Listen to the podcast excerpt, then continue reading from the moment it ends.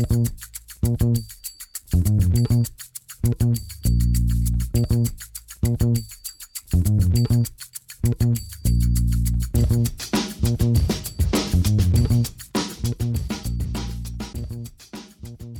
damit hallo und herzlich willkommen zu Football Rausch. Mein Name ist Tim Rausch und an meiner Seite ist wie immer Rahman Ruprell. Hallo Rahman. Hallo Tim. Ja, Conference Championship Spiele. Ähm, die 49ers gegen die Eagles, äh, die Bengals gegen die Chiefs. Irgendwie zwei ulkige Spiele auf ihre eigene Art und Weise, oder? Ja, also man muss schon sagen, wir haben ein Spiel gehabt, das ulkig ist ein schönes Wort. Also das war halt nicht kompetitiv. Ähm, das, das, das, ja, wie soll man es sagen? Im Endeffekt, Purdy's Verletzung, man hätte es, man hätte es vor der Saison oder vor auch ein paar Wochen nicht gedacht. Aber wenn der Siebtrunden-Pick sich verletzt, ähm, dann geht nichts mehr. und äh, es war einfach, muss natürlich sagen, dass Josh Johnson sich dann auch verletzt hat. Und dann kam Purdy zurück äh, mit einem angeschlagenen Ellbogen. Ja, dann hast du halt, hast du halt kein Spiel. Und bei den Chiefs, ich meine, das war zumindest sehr spannend. Mhm. Fangen wir doch mit dem, mit dem Chiefs gegen Bengals Spiel an. Die Chiefs gewinnen 23 zu 20 durch ein entscheidendes Field Goal. Ähm, da muss man auch, glaube ich, kurz über äh, Joseph Osai reden, der mir in erster Linie einfach unfassbar leid tut. Ähm, ich finde es ehrlich gesagt immer ein bisschen sehr wild, was da dann teilweise so auf Social Media rausgehauen wird ähm, von Leuten, aber ich glaube, es gehört halt irgendwie zu Social Media so dazu, dass dann direkt auf diesen Spielern rumgehauen wird ähm, und so weiter und so fort. Und natürlich war es eine sehr unglückliche Aktion und man, man kann die Aktion an für sich auch als dämlich bezeichnen, aber gerade bei der Aktion muss ich sagen, finde ich, ähm, es, ich, ich will, will ihm da überhaupt gar keine Schuld unterstellen und ich glaube, es ist auch Wahnsinn, wenn man da irgendwie sagt, das hat er extra gemacht oder so. Es gibt ja halt diese Roughing the Passer Penalties, die halt wirklich auch eine leichte Absicht haben, wo dann gerne mal der Quarterback ich sag mal, absichtlich noch rausgeschubst wird, aber in dem Falle, so wie ich es gesehen habe, ähm, passiert das Play so schnell. Ähm, Mahomes ist ja auch ein Quarterback, der ganz gerne hier und da nochmal an der Sideline entlang tippelt, um noch ein paar extra Yards rauszuholen und ich glaube, dass Osai da einfach auf Nummer sicher gehen will, wahrscheinlich gar nicht sieht, wo er genau steht und es sind dann immer Bruchteile von einer Sekunde und du willst in so einem entscheidenden Moment natürlich nicht der Blöde sein, der Mahomes noch weiterlaufen lässt. Also super, super ärgerlich. Es tut mir echt unfassbar leid für Joseph Osai, der tatsächlich auch eine sehr, sehr gute Partie vorher gemacht hat. Ähm, und dass das jetzt alles so überschattet, äh, ist sehr, sehr schade, finde ich.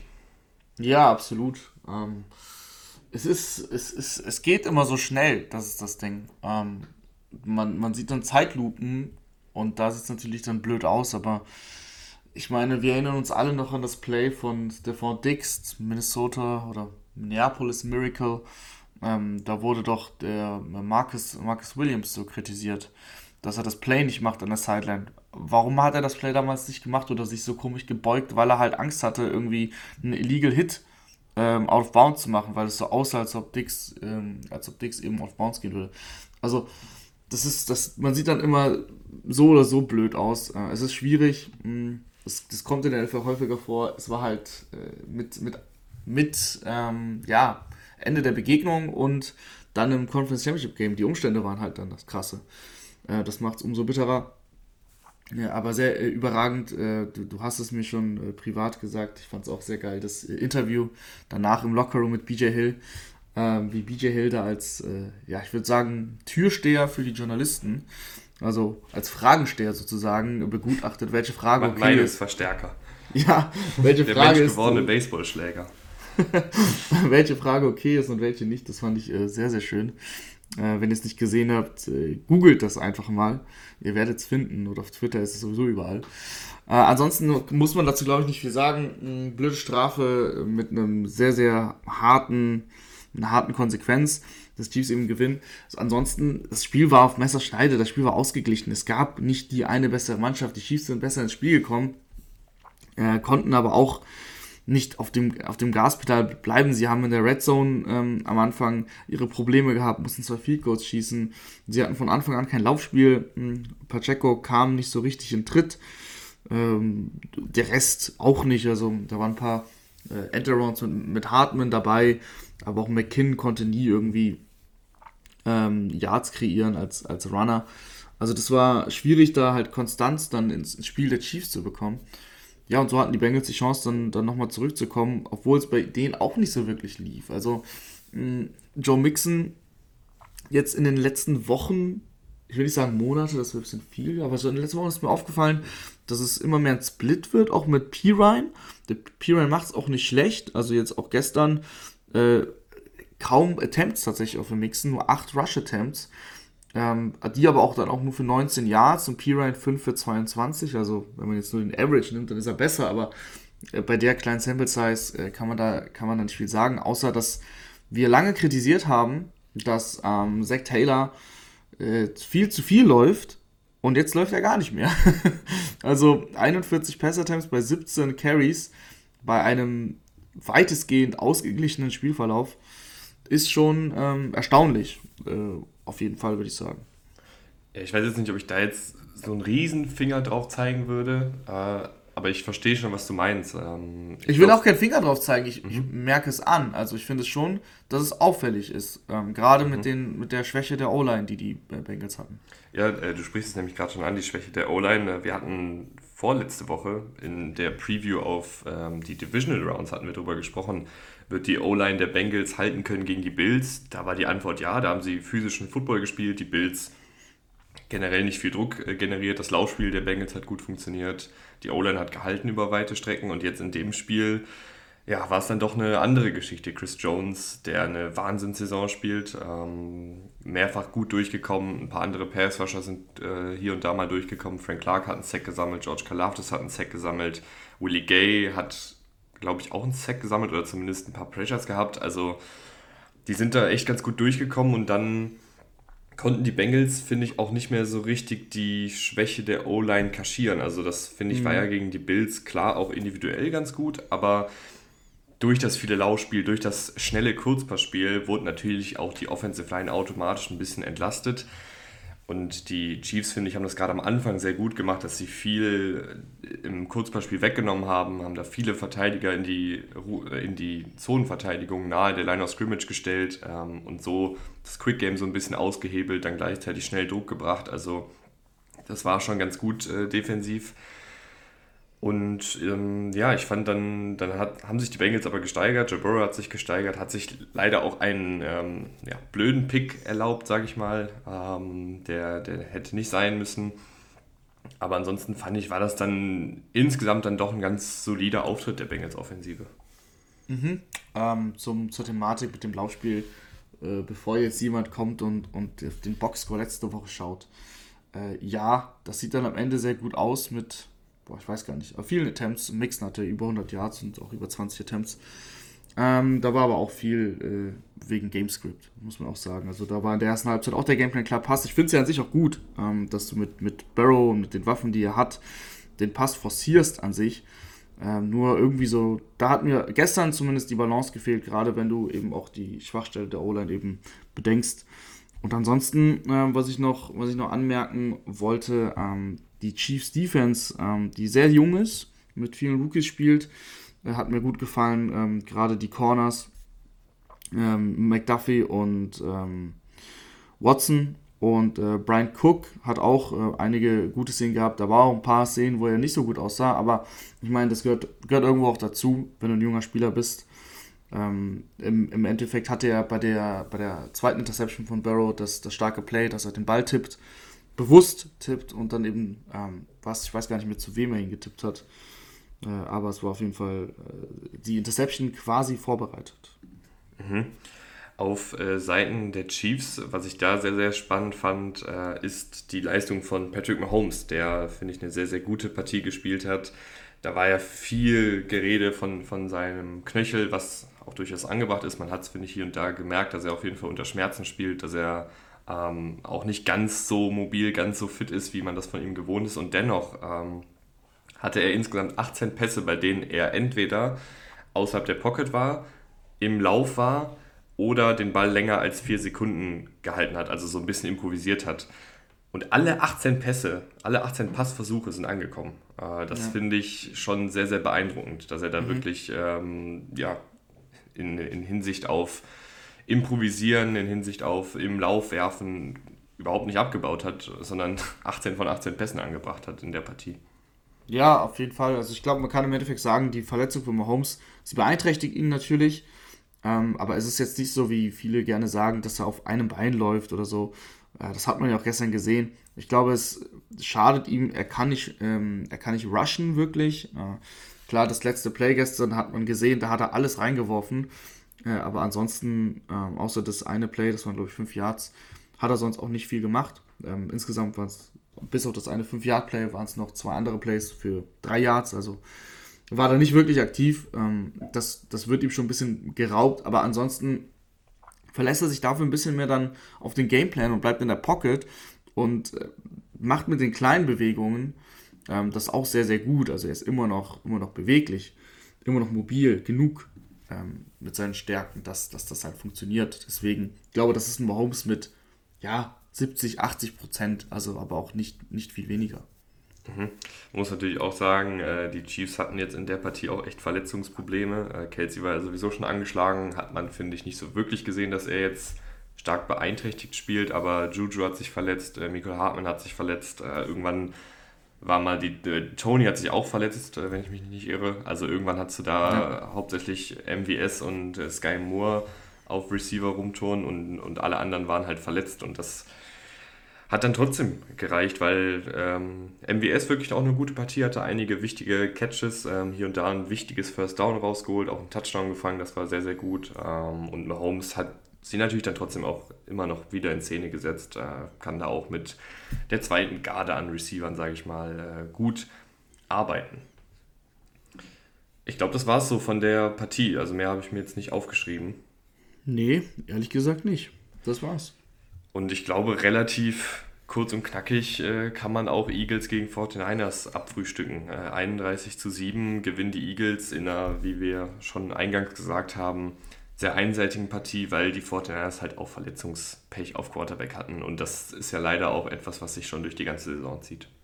Ja, ähm, über die 49ers kann man nicht viel sagen, außer dass sie eben durch die Quarterback-Verletzung dann keinen Quarterback mehr hatten, auch wenn Brock Purdy dann noch gespielt hat. Ich fand es komisch. Ich habe mir überlegt, ähm, ja, vielleicht machst du eine Wildcat mit McCaffrey und mit Debo Samuel. Aber sie haben dann auf Purdy gesetzt, aber er hat halt auch nur den Ball übergeben. Also er hat einen Wurf noch oder zwei Würfe noch gehabt, ähm, nachdem er nachdem er quasi wieder zurück war.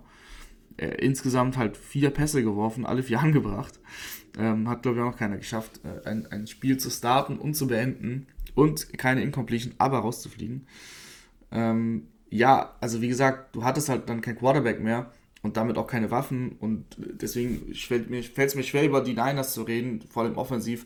Defensiv ähm, haben sie es tatsächlich die Beweisstrecken echt gut gemacht. Also die, sie haben schon die, die, die Eagles lange im Spiel, äh, die Niners äh, lange im Spiel gehalten. Ähm, du hattest halt auch Pech mit teilweise mit Field Position nach dem Fumble von äh, Josh Johnson äh, kurz vor der Halbzeit, dann steht es halt relativ schnell 21-7. Aber ansonsten hast du äh, Jalen Hurts echt, finde ich, sehr, sehr gut contained, konnte kaum scramblen. Hatte eigentlich nur auch den, den einen Drive, in dem er den Touchdown auch dann mit dem Quarterback-Sneak gemacht hat. Da hat er ein paar Rushing Yards gesammelt, aber im Endeffekt waren es auch nur 39 bei dreieinhalb ähm, Rushing Yards pro Versuch nur 121 Passing Yards. Also die haben die schon echt gut verteidigt. Ja, es ist nicht, du kannst nicht alles verteidigen und wenn du dann eine schlechte Field Position bekommst von deiner Offense, ist halt, bist du halt auch ein Depp, da kannst du nichts mehr machen. Also äh, von daher kann man denen kaum einen Vorwurf machen eigentlich.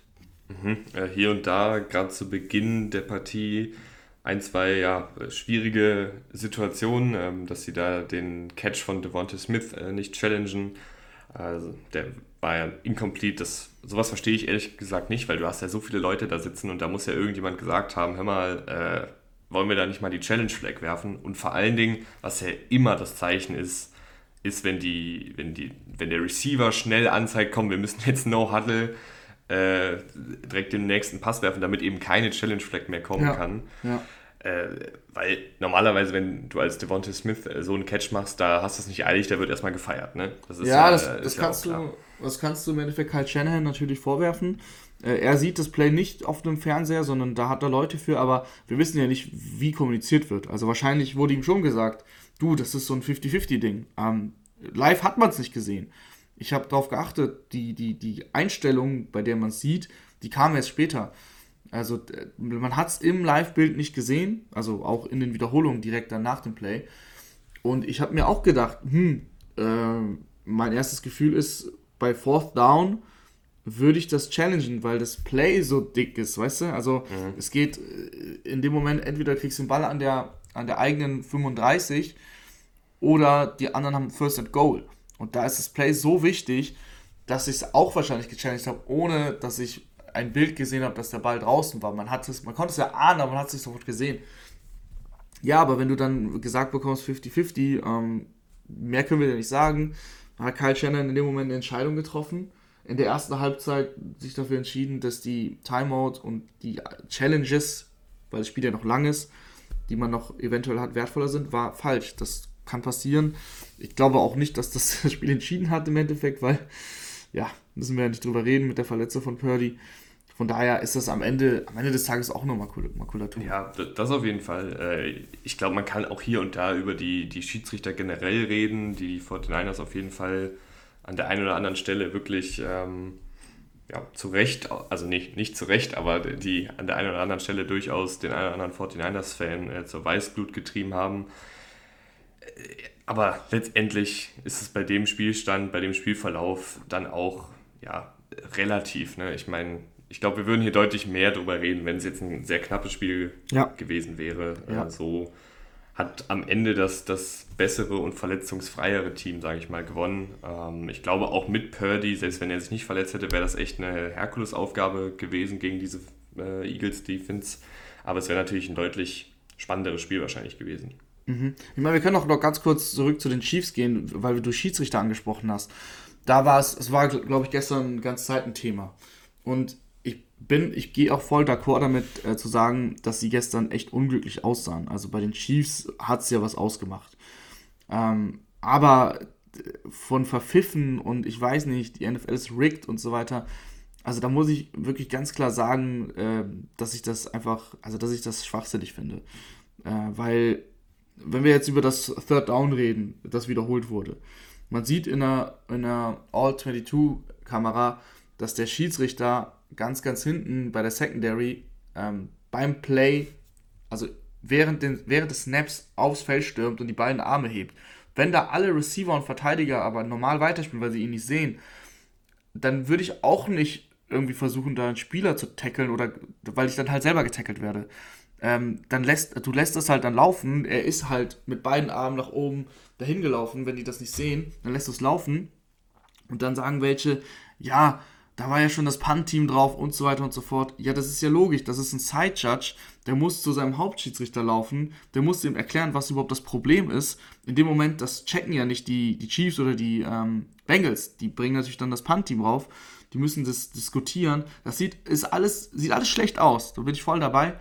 Aber das kostet halt ein bisschen Zeit und dann ähm, kannst du halt nichts machen. Dann wird das Down wiederholt. Und dass es dann beim Down danach ein Holding gibt von der Defense, da können dir die Schiedsrichter nichts für. Das war halt ein Holding. So, was willst du machen? Das ist halt, das ist, so sind die Regeln. Ähm, und dann gab es, ja gut, ich meine, die Strafe gegen, gegen äh, Osai, die ist ja, da beschwert sich ja keiner drüber. Aber es gab noch ein, zwei andere Plays und da muss man echt auch teilweise, wie gesagt, die Schiedsrichter in Schutz nehmen. Mhm. Äh, was mir gerade noch äh, ganz random bei dem Stichwort All 22 eingefallen ist, da bin ich echt mal gespannt drauf, weil die Eagles hatten eine ganze Menge Erfolg und eine ganze Menge Läufe zur kurzen Seite des Feldes hin. Also wenn sie auf der äh, rechten bzw. linken Hashmark dann waren, sind sie Richtung kurze Seite des Feldes gelaufen und nicht, wie es ja sonst ganz gerne gemacht wird, ähm, Richtung lange Seite des Feldes. Und da ist, glaube ich, auch der, einer der beiden Touchdown-Läufe von Sanders äh, ist da so entstanden. Und ähm, generell bin ich da mal gespannt, wa warum sie das gemacht haben. Das hat mich irgendwie gewundert. Ich habe jetzt keine, keine Antwort dafür. Ich weiß nicht, ob, ob da irgendwie was äh, in, dem, in dem Aufbau der defensiven der Defensive der 49ers war, was sie dazu bewegt hat, das zu machen. Ich glaube aber, dass es hier und da was damit zu tun hat, dass sie immer Richtung dem Defensive Tackle gelaufen sind, der nicht Eric Armstead war, wenn das Sinn ergibt. Also ja, sehr, sehr oft sozusagen äh, geguckt, wo ist Eric Armstead und dann, okay, dahin laufen wir nicht, wir laufen Richtung Javon Kindler oder wer auch immer da der zweite Defensive Tackle bei den 49ers äh, in dem Spielzug dann war. Das ist mir noch aufgefallen.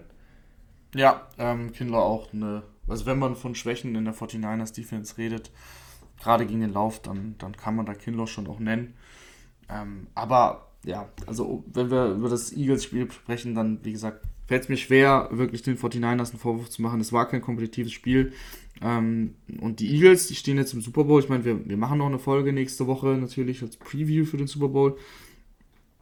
Ähm, aber da muss man auch sagen, klar, sie haben jetzt mal gegen eine richtig taffe Defense gespielt äh, und haben trotzdem 31 Punkte aufgelegt.